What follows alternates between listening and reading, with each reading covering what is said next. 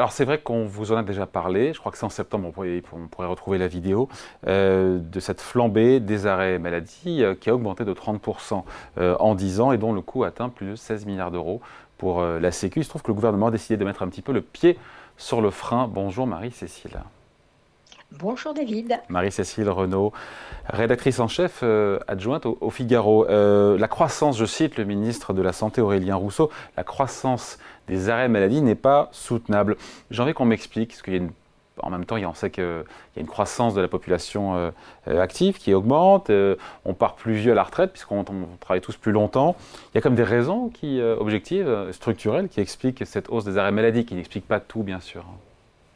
Alors, vous avez tout à fait raison, David. Il y a des vrais, euh, des vrais éléments factuels. Hein. Vous parlez du vieillissement de la population, le recul de l'âge à la retraite. C'est vrai que plus les salariés sont âgés, plus ils risquent d'être malades. Et paradoxalement, on peut même ajouter la bonne tenue du marché de l'emploi est aussi responsable de la croissance euh, des arrêts maladie, parce que plus de plus, les gens travaillent. Enfin là, on a eu une baisse du taux de chômage, donc plus plus il y a d'actifs euh, au travail, et, puis les salaires ont augmenté aussi sous l'effet de l'inflation. Donc tout ça contribue à augmenter euh, les indemnités journalières, ces prestations qui sont versées euh, pour les personnes qui sont en arrêt maladie. Mais euh, ces éléments ne suffisent pas, selon le gouvernement, à expliquer la flambée des arrêts maladie qui, comme vous l'avez rappelé, ont euh, explosé de 30% en 10 ans hein, et pèsent aujourd'hui 16,3 milliards d'euros. Donc là, le gouvernement est en train de boucler son budget, cherche des économies tous azimuts. Donc euh, c'est vrai que le sujet des arrêts maladie, c'est une nouvelle fois invité dans la discussion.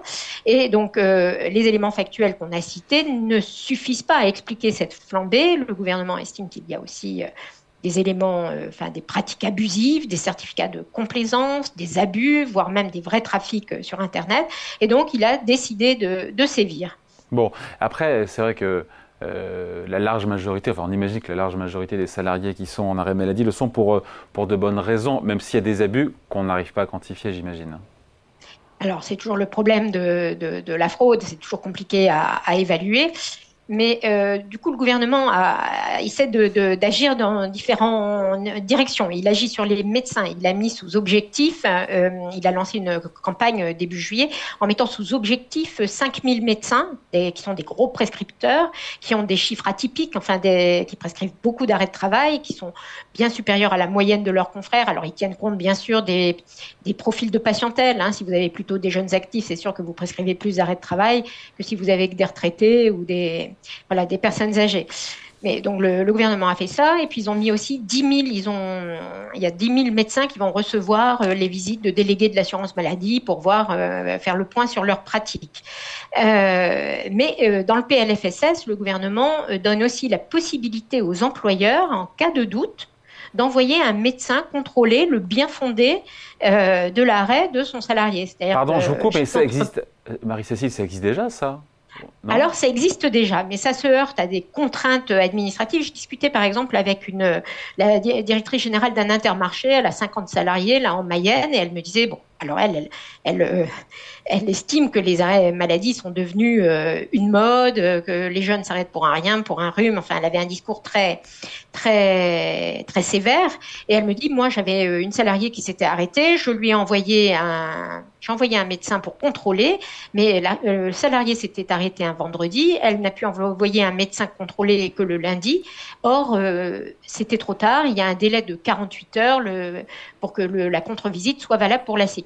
Donc en fait, le gouvernement veut simplifier ces, pratiques, euh, rendre plus simple le contrôle par l'employeur. Euh, et donc, du coup, le médecin euh, contrôleur agréé qui sera envoyé payé par l'employeur pourra suspendre l'arrêt l'arrêt de travail s'il le juge abusif et les indemnités journalières seront elles aussi arrêtées. Donc ça, c'est une mesure.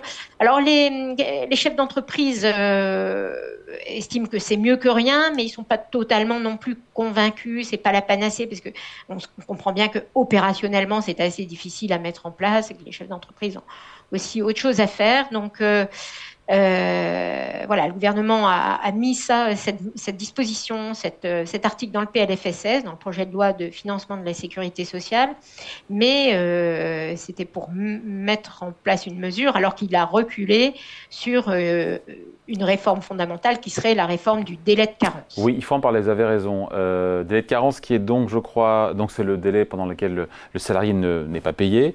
Euh, il y avait cette idée peut-être qu'on arriverait vers un alignement entre le public et le privé, trois jours de carence dans le privé, un jour de carence dans le public, et ça ne bougera pas.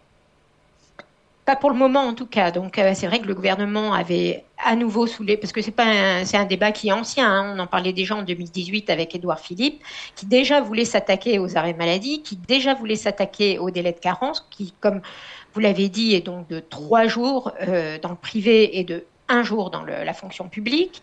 Euh, euh, et, et, dans le privé, il y a là aussi des règles différentes. Souvent, dans les grandes entreprises, ce délai de carence est pris en charge par l'employeur. Le salarié, c'est neutre pour le salarié, mais ça n'est pas le cas dans les PME euh, où l'entreprise ne peut pas prendre en charge. Et donc, euh, dans une PME, un salarié de malade, ben, pendant trois jours, il n'est pas rémunéré avant que l'assurance maladie prenne le relais. Et donc, l'idée du gouvernement, c'était de. Ils en avaient parlé, hein, ils étaient très, très volontaires sur le sujet. Ils voulaient euh, soit augmenter le délai de carence à sept jours, mais là, ils se sont heurtés à l'opposition du patronat qui craignait de devoir payer, la facture, que, eh que la facture lui retombe dessus. Euh, ils avaient une autre solution aussi, une autre idée, c'était de mettre un délai de carence, une carence euh, d'ordre public, c'est-à-dire un même délai pour tout le monde, privé, public, et non non remboursable par l'employeur. Hein. Ce serait, par exemple, trois jours pour tout le monde. Mais là, politiquement, c'était assez sensible parce que ça voudrait dire aligner le public et le privé.